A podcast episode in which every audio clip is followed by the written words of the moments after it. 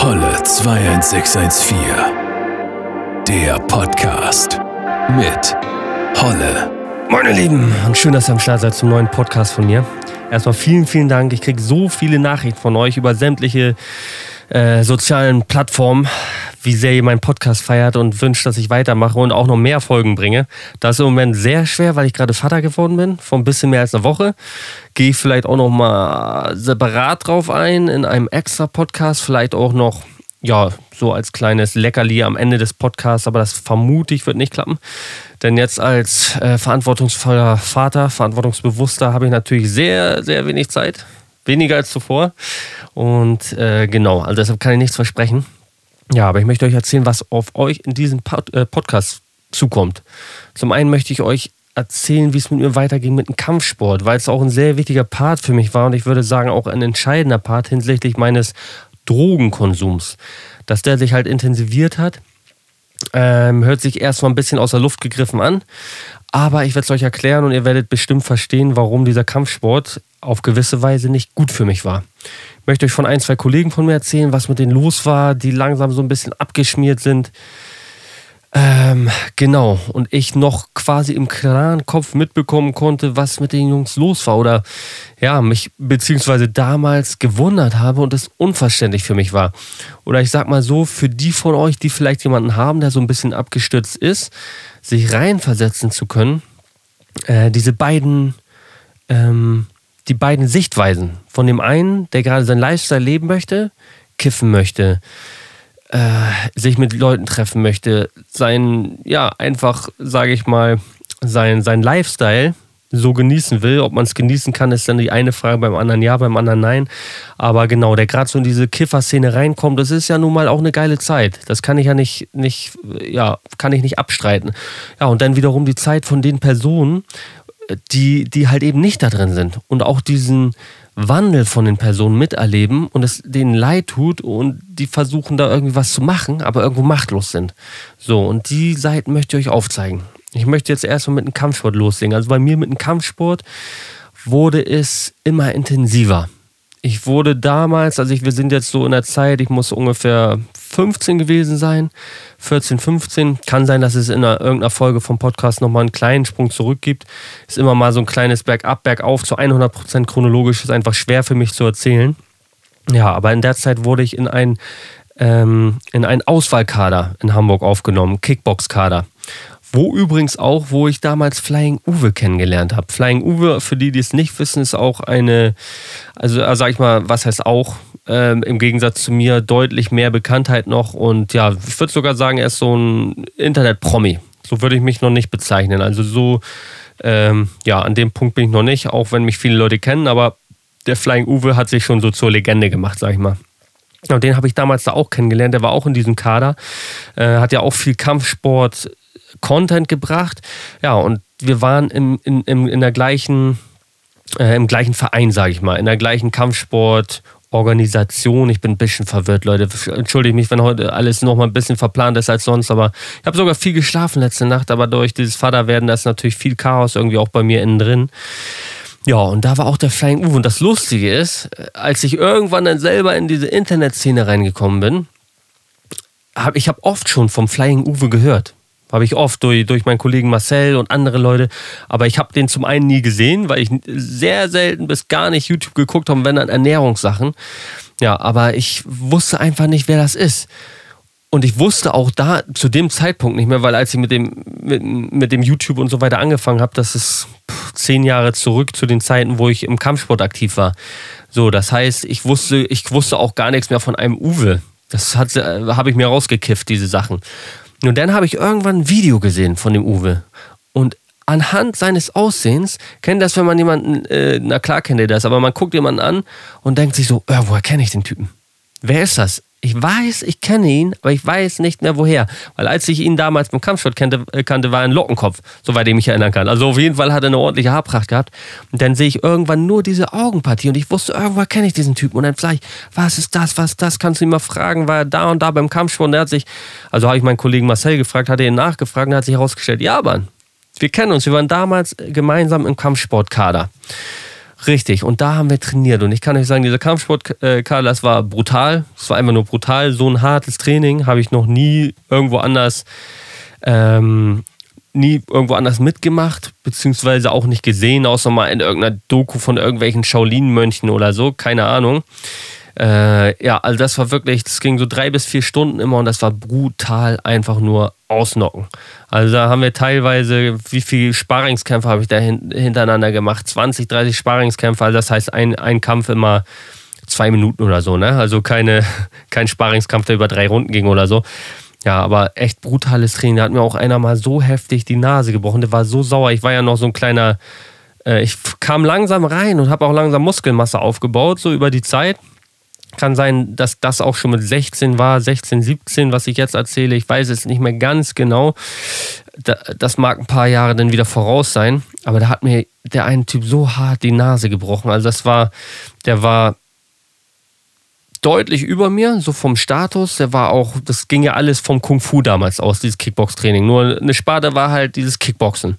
So, der war, pff, keine Ahnung, 25, war Schwarzgurt im Kung Fu war ein Kopf größer als ich, natürlich ausgewachsener Mann. So, und der, ich habe ihn ein bisschen geärgert. Ich habe echt eine brutal schnelle Rückfaust damals gehabt ähm, mit der rechten und die habe ich ein paar Mal an den Kopf gesetzt. Das hat ihm nicht geschmeckt und ich war vielleicht ein bisschen unkontrolliert, mal mit dem Unterarm getroffen oder so.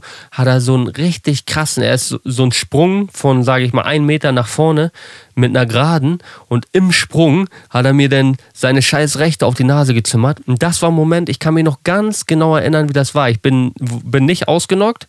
Ich war wirklich ausgenockt, weil ich nur einmal in meinem Leben durch den Leberhaken.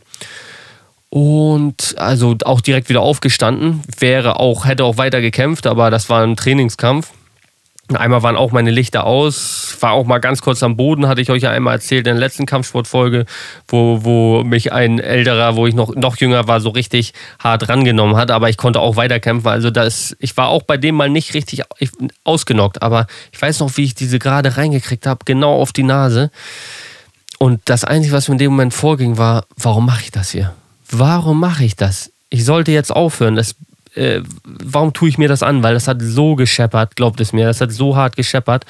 Ja, und danach hatte ich auch wochenlang nur eine verkrustete Nase, alles im Arsch. Also, das hat schon ordentlich. Ich habe danach auch weitergekämpft. Ich habe danach erst gemerkt, dass meine ja, das war so, dass ich dann beim, beim äh, Schwimmtraining war das das erste Mal. Was ist Schwimmtraining? Ich war ja damals in der Schule in so einem, so einem Schwimmunterricht und da hat irgendjemand dann zu mir gesagt, weil ich habe da ja auch immer rumgepult in der Nase und äh, viele meinen dann zu mir, du hast einen riesen Popel in der Nase, einen riesen Popel. Und ich gucke immer zu Hause, gucke mir das dann in den Spiegel von unten an, das war kein Popel, das war einfach nur mein Knochen der sich in, durch die Nasenscheidewand in die eine Nasenhöhle geschoben hat, ähm, sodass ich auch ab dem Zeitpunkt nur noch durch ein Nasenloch richtig atmen konnte. Ich habe mit der Schlägerei nochmal die Nase dann gebrochen, aber das hat das Ganze nicht viel schlimmer gemacht. Ja, aber nichtsdestotrotz, dieses war halt der Knochen verschoben hat die, das eine Nasenloch halt äh, dann fast verdeckt. Man konnte es von unten halt den Knochen auch sehen. Der ist dann irgendwann zugewachsen wieder, war halt dann hautfarben, dann war es nicht so schlimm. Aber in, de, in, der Phase, wo ich ihn immer abgepult habe, sorry für, das, äh, für den edlichen Content, aber es war so, da konnte man halt immer diesen scheiß Knochen sehen. So, und das sah für alle immer aus wie ein Popel. Mega eklig. Ja, also dieser Kader war brutal der war hart, aber ich habe auch gut ausgeteilt. Ich schwöre es euch, ich habe sehr gut ausgeteilt. Ich wurde ja immer besser auch. Und dann weiß ich noch, haben wir so eine Runde mal gemacht, äh, nur mit Armkämpfen und da war auch so ein Schwarzgurt. Der war aber kleiner als ich und Gewicht, glaubt es mir, macht übertrieben viel aus. War kleiner als ich, leichter als ich, bestimmt 15 Kilo und da bringt dir manchmal alles nichts. Wenn jemand schwerer ist, wenn jemand auch Können hat, dann kommst du nicht gegen ihn an und ich habe ihn so die harten Bauchtreffer Treffer verpasst. Der Wichser, ich sage es euch so, wie es ist. Ähm, ich hätte ihn auch außen können, habe ich nicht gemacht. So, aber wir mussten pausieren, weil er halt keine Luft mehr gekriegt hat durch die Bauchtreffer. Ähm, und danach äh, hat er dann so, als, der, als der, dieser Sparingskampf vorbei war, meinte er so, ähm, ja, pass mal auf, so ein auf den. Ähm, wenn du nächstes Mal nochmal so hart machst, dann mache ich aber richtig. Und in der Kabine auch nochmal, weil die anderen Kollegen von ihm haben das ja gesehen, so bestimmt, dachte er sich. Und er hat auch nochmal in der Kabine das nochmal wiederholt. Pass auf, mein Freund, wenn du nächstes Mal auch so machst, dann mache ich nächstes Mal auch ernst. So, wisst ihr, also der hat sich richtig hart rausgeredet. Ich wusste aber, er konnte nicht, ne? Also ich habe schon gute Schlagkraft gehabt. Derzeit habe ich gut, gutes Kreuz bekommen. Und äh, ja, konnte wirklich gut austeilen und habe auch gute Körperbewegungen gehabt. Ich bin halt, äh, ich bin halt immer besser geworden in diesem Sport. Das, da werde ich gleich nochmal genauer drauf eingehen. Ich war ja auch, müsste so sehen, ähm, ich war, ich, ich möchte erstmal, möchte mal Folgendes erstmal noch sagen, hinsichtlich, was ich am Anfang angeteasert habe, dass man aufpassen muss, wegen, also dass bei mir ein Grund wegen dieses, äh, diesen Abstürzens beim Kampf, äh, äh bei, hinsichtlich Drogen, dass da auch Kampfsport ein Grund war. Und das möchte ich euch jetzt mal eben kurz erklären. Also, ich glaube, ich habe es in einer Folge schon einmal angeschnitten, dass ich gesagt habe, also ich weiß, dass ich euch gesagt habe, einer meiner liebsten Sprüche, passt auf, was ihr euch wünscht. So, das weiß ich noch ganz genau, dass ich euch das gesagt habe. Und das ist einfach so. Und ich habe mir damals gewünscht, weil dieser Kampfsport beziehungsweise dieses Pensum an Sport mich so belastet hat, ihr werdet auch gleich, ich sage euch nochmal, wie viel Sport ich wirklich gemacht habe, dann werdet ihr das nachvollziehen können. dieser Pensum an Sport hat mich psychisch so belastet, dass ich mir gewünscht habe, dass mir irgendwas passiert, dass ich das nicht mehr machen kann, weil es mir nicht mehr gut ging damit. So, das ist, es ist auch was passiert, das werde ich euch später nochmal erzählen, wenn wir an der Stelle sind meiner Geschichte. Ja, aber das war, was ich mir gewünscht habe. Es war nämlich tatsächlich so, dass dieser Kampfsport, es gehört halt für mich dazu. Es war Standard. Es hat mir auch irgendwo Spaß gemacht und vor allem das danach, dieses ausgepowert sein. Ich bin ja auch hyperaktiv und das habe ich gebraucht. Und es war auch irgendwo alles cool, aber es war trotzdem nicht das Richtige für mich. Ich hätte irgendwas anderes gewollt. Ich hätte mehr den Weg gehen sollen, das, was mir Spaß, wirklich 100% Spaß bringt. Also das, was, was ich mit Herz kompletten Herz mache. Und das war es nicht. Und das hat mich irgendwo einfach belastet. Und dadurch dieses Reindrängen, dieses Ausnutzen dann, ähm, wo ich dann irgendwann halt es nicht mehr machen konnte, dass ich einen Weg da rausgesucht habe. Und das war so dumm es sich klingt, dann das Kiffen, weil ich wollte nicht mehr zurück in diese Zeit. Und das hat mich irgendwie erlöst. Und es hat mir meine Sorgen genommen, dann das Kiffen irgendwann, weil ich diese, dieses aus, dieses ich hatte Zeit für mich, ich hatte Zeit für meine Kollegen, ich war bei meinen Kollegen. Wisst ihr, ich kann mich noch an Tage erinnern, wo ich zum Kampfsport musste, zum Training in der Woche. Und ich wusste, wir haben so ein, zwei Stunden mit meinen Kollegen gechillt, mit der Crew. Und ähm, die wollten dann los, wollten irgendwie draußen ein bisschen Scheiße bauen oder so. Und ich musste zum Training. Und das hat mir das Herz zerrissen. Und ich konnte einfach nicht Nein sagen, ich musste dahin. Es ging nicht anders. Und das war für mich seelisch sehr belastend, wirklich. Es war sehr belastend. Ich kann mich noch an einmal, ein einziges Mal erinnern, da bin ich tatsächlich dann nicht zum Training gegangen.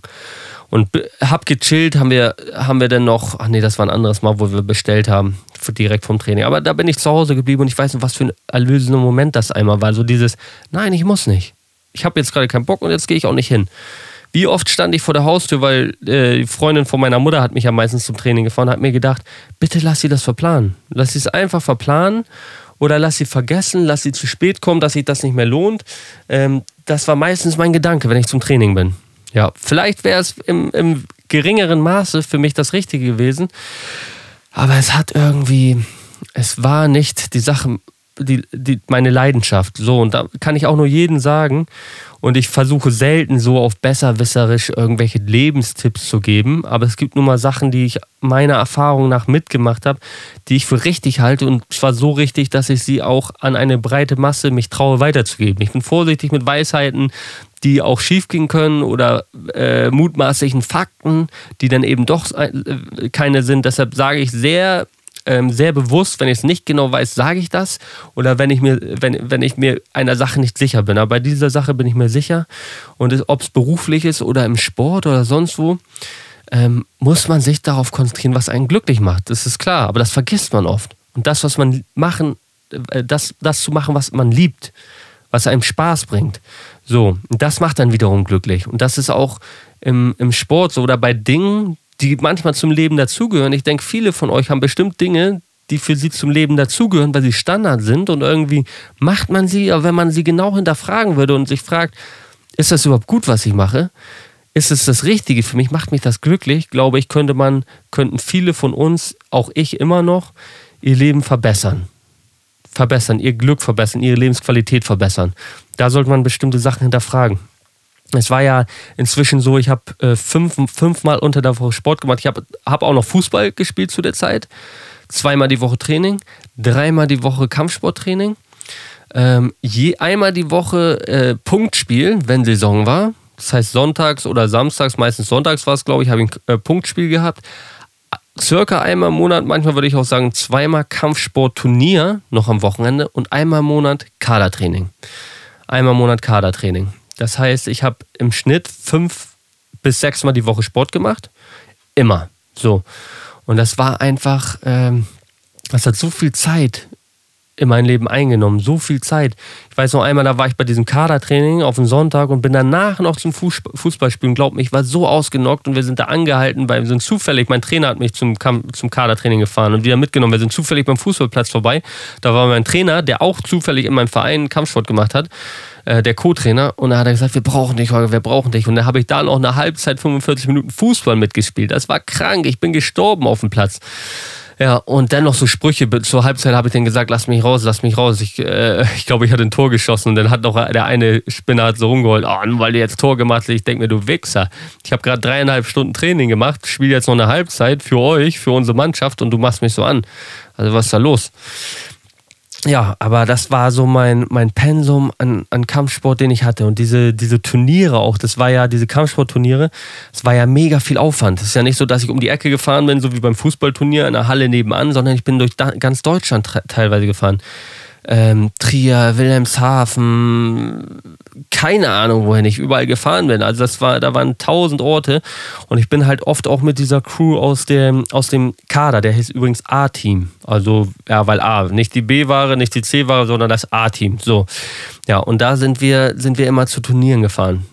Es war auch an sich eine coole Erfahrung, war auch sehr prägend und ich würde mal sagen, da war auch so eine gewisse Härte auch im Umgang miteinander und Disziplin war da auch gefragt. Also ich kann mich einmal erinnern, da waren viele Werte, waren denen auch wichtig, wisst ihr? Also man fährt zusammen los in einer Gruppe und man soll übereinander was wissen.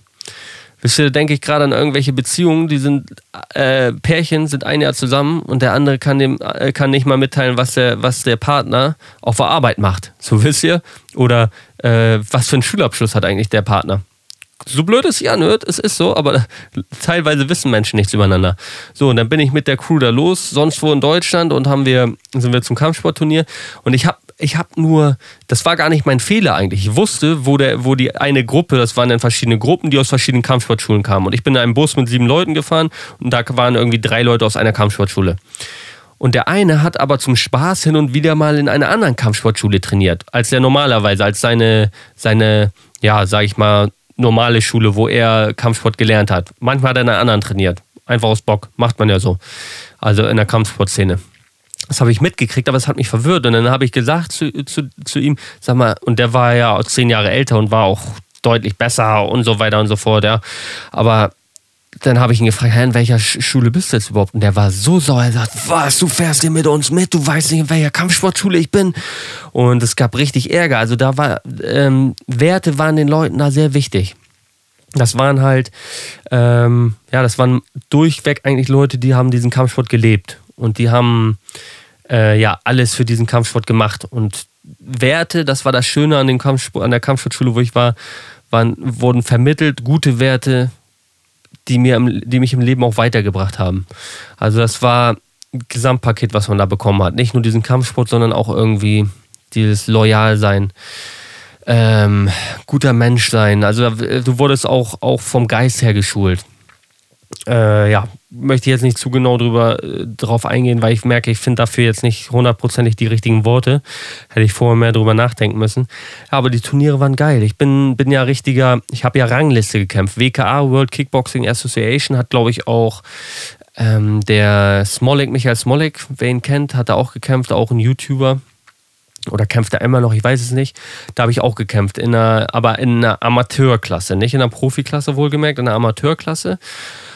Ähm, und da bin ich zu Wertungsturnieren halt immer gefahren. Da gab es A, B, C Wertungsturniere. A-Wertungsturniere haben die meisten Punkte gebracht. Ja, und da bin ich von, von Turnier zu Turnier gefahren, habe meine Punkte gesammelt.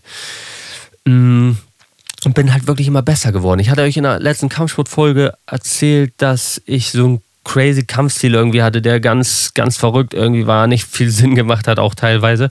Und den habe ich weiterentwickelt. Also ich habe die Leute beobachtet beim Kampfsport, wie kämpfen die, wie bewegen die sich und ich habe gelernt und dazu entwickelt. Ich habe eine andere Auslage entwickelt. Ich habe ähm, ich mir Finden eingebaut. Ich habe an meiner Schnelligkeit gearbeitet. Es war, jedes Training für mich war ein, wenn was nicht, ihr müsst euch mich so vorstellen damals. wenn ich einen Schlag angebracht habe beim Gegner und der war nicht schnell genug oder hat nicht getroffen, dann habe ich ihn nochmal gemacht. Ich habe ihn gemacht, bis er getroffen hat. Das war für mich sehr dämlich, weil der Gegner spätestens nach dem zweiten, dritten Mal wusste, was ich mache. Aber ich wollte diesen Schlag perfektionieren. Für mich ein gutes Training einerseits auch, weil wenn der Gegner weiß, was du machst und du triffst trotzdem, ist das sehr gut. Aber ich habe das leider auch auf Kämpfe bezogen und war deshalb berechenbarer. Hätte ich mit meinem Mindset besser noch gearbeitet, wäre ich ein sehr, sehr, sehr, sehr guter Kämpfer geworden. Ich war damals, äh, ich habe eben gerade bei Google eingegeben, du kannst, man kann es leider nicht mehr sehen, aber ich denke mal, die meisten von euch können mich so gut einschätzen, dass ich nicht lüge. Durch diese Wertungslinie, das hat ja auch einen Sinn die ersten drei Kämpfer oder die ersten zwei, ich weiß nicht mehr ganz genau, fahren zur Weltmeisterschaft und äh, beim dritten oder vierten entscheidet dann der Bundestrainer, ob der mitkommt. Also es war wirklich, es war nicht irgendwie hier Kindergarten nebenbei oder irgendeine Liga, wo zehn Leute mitgekämpft haben. Es war richtig eine angesehene Liga, die angesehen in Deutschland ist und nicht nur in Deutschland, auf der ganzen Welt. Genau, und ich hab, bin siebter deutschlandweit in meiner besten Saison damals gewesen. Da war ich dann aber schon 16 oder 17. Ähm, genau, genau. Also ich war, war wirklich ein Top-Fighter zum Schluss. Hab's aber leider nicht ganz geschafft.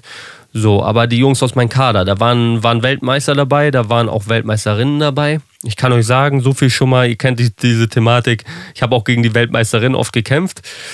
Äh, Finde ich immer interessant und möchte ich erzählen, einfach weil viele eine falsche Vorstellung haben von Mann und Frau und Kämpfen ist ja beim Thema Fußball. Nationalmannschaft tritt gegen äh, vierte Mannschaft, B-Jugend äh, oder gegen B-Jugend Werder Bremen an oder dritte Mannschaft oder wie auch immer und kriegt einfach maßlos auf den Sack, weil man es nicht vergleichen kann. Viele, die euch, die sich fragen, kann eine Weltmeisterin beim Kickboxen einen äh, Mann besiegen? Wenn er eine Pussy ist, ja. Aber ein Mann, der auch nur annähernd irgendwie Kampfsport gemacht hat, wird schwer. Also äh, ich habe gegen die Weltmeister da gekämpft. Das, ähm, das war einfach trotzdem keine, kein Gegner.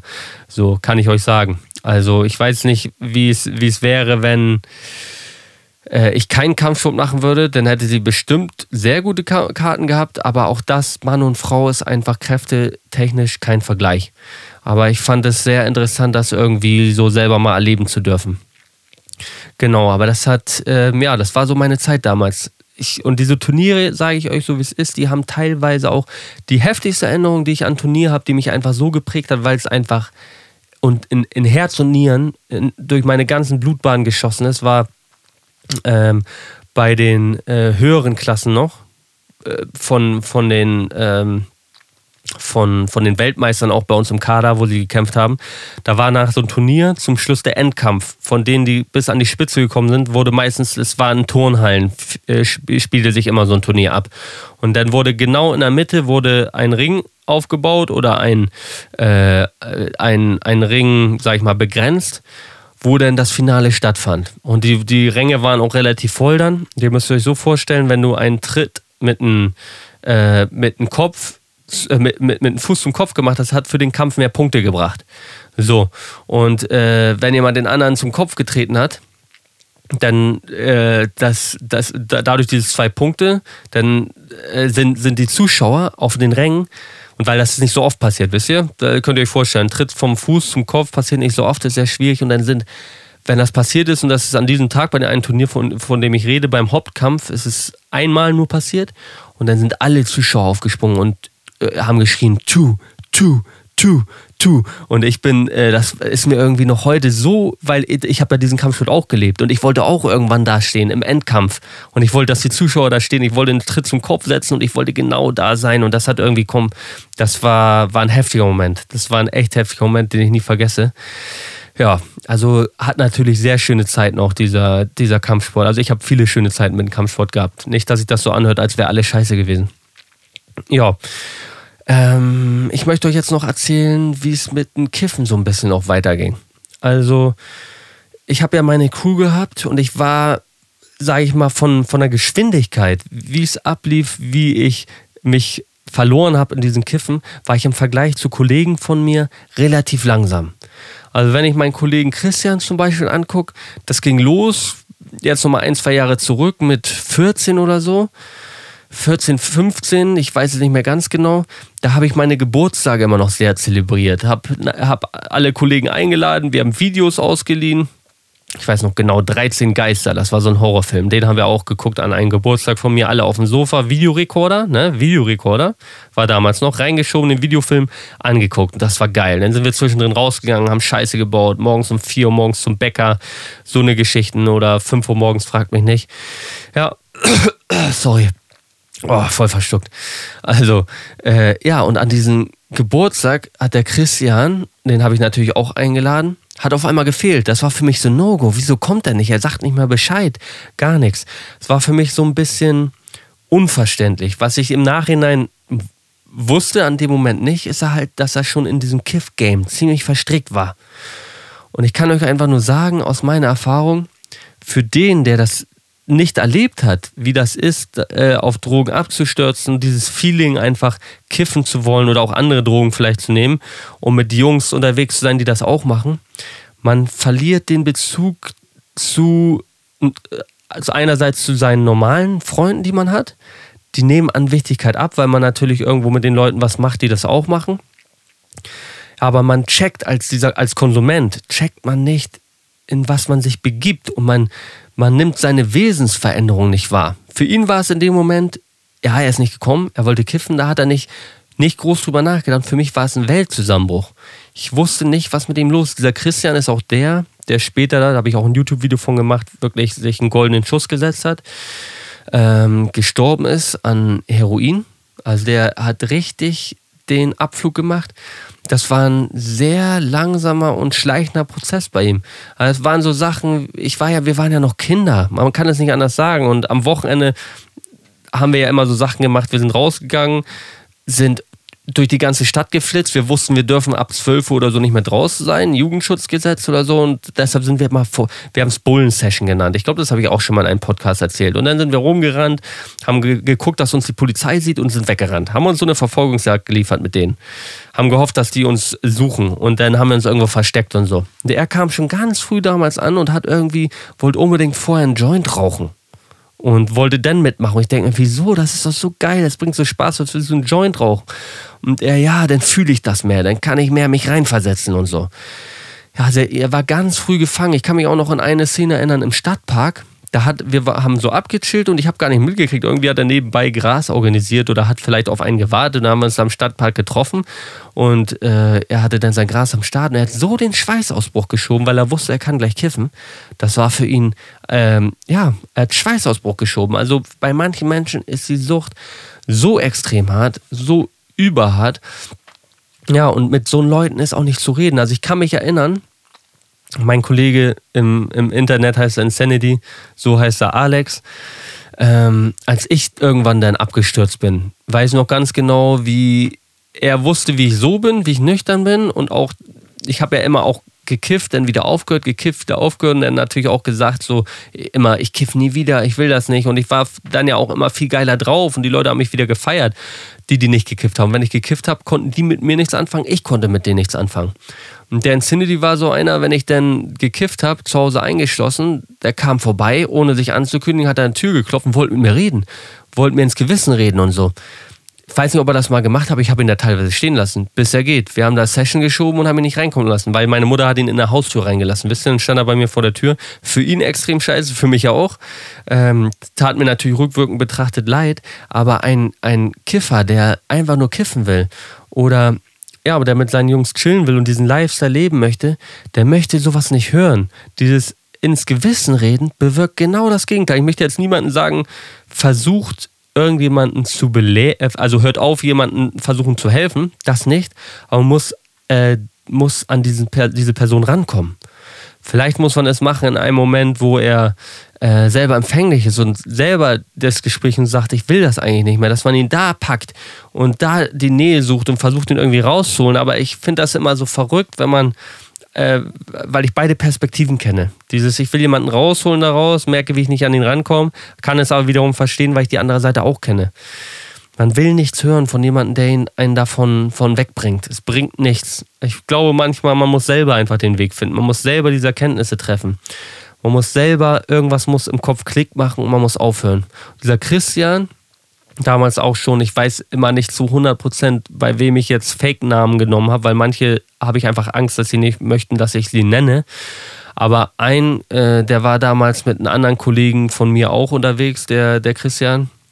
Und da war schon so, so Szenen für mich, wisst ihr, wo ich einfach sage, das war für mich unnormal. Es war einfach für mich unnormal und unverständlich, was die damals gemacht haben. Ich habe ja damals nur einmal im Monat gekifft oder es ging langsam los, wo ich auch mal, auch mal am Wochenende gekifft habe. Da werde ich dann noch mal auf ein paar Sessions in den nächsten Folgen eingehen.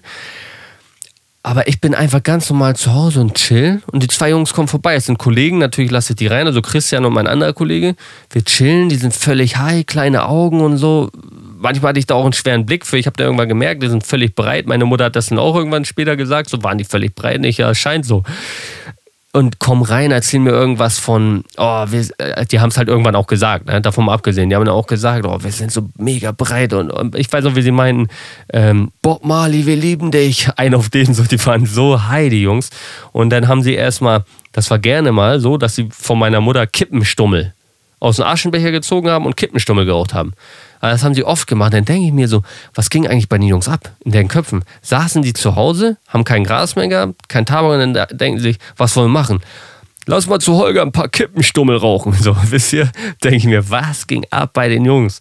Ja, und äh, das waren so Berührungspunkte, wo ich einfach gemerkt habe, die Jungs waren mir ein paar Jahre voraus von dem Lifestyle, mit diesen Kiffen und jeden Tag und irgendwie Sinne betäuben.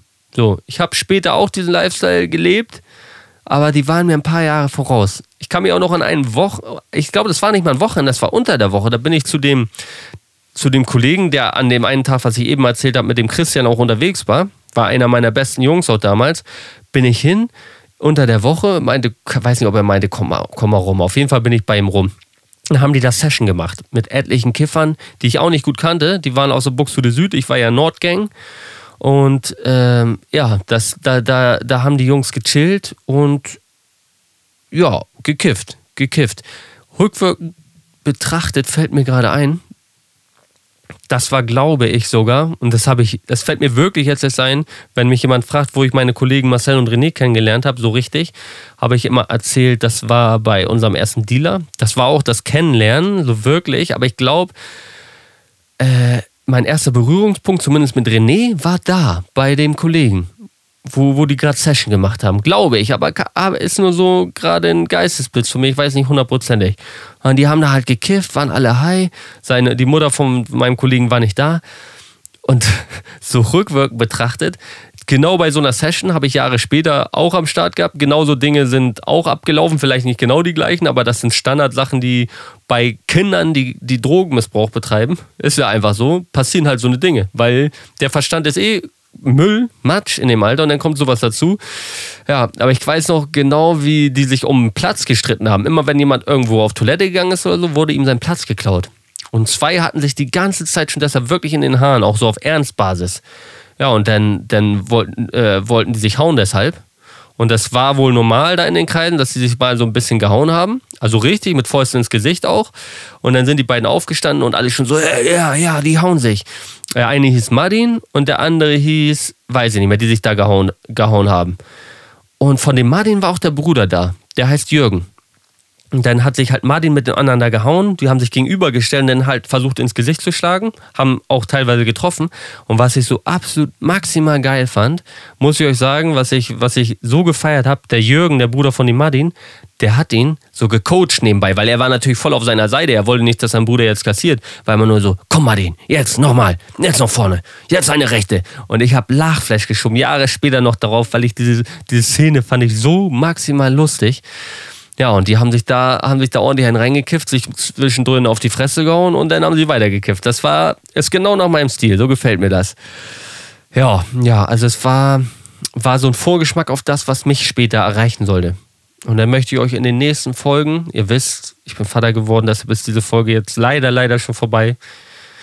Ähm, Kuss an alle, die dabei waren. Und ich möchte euch in den nächsten Folgen weiter mitnehmen, was mit mir war. Vielleicht auch Schulzeit natürlich wie der ganze Weg weiterging und irgendwann auch in den nächsten Folgen, wo mein Komplettabsturz war, wo ich sage, da war der Punkt, wo es mit mir komplett bergab ging.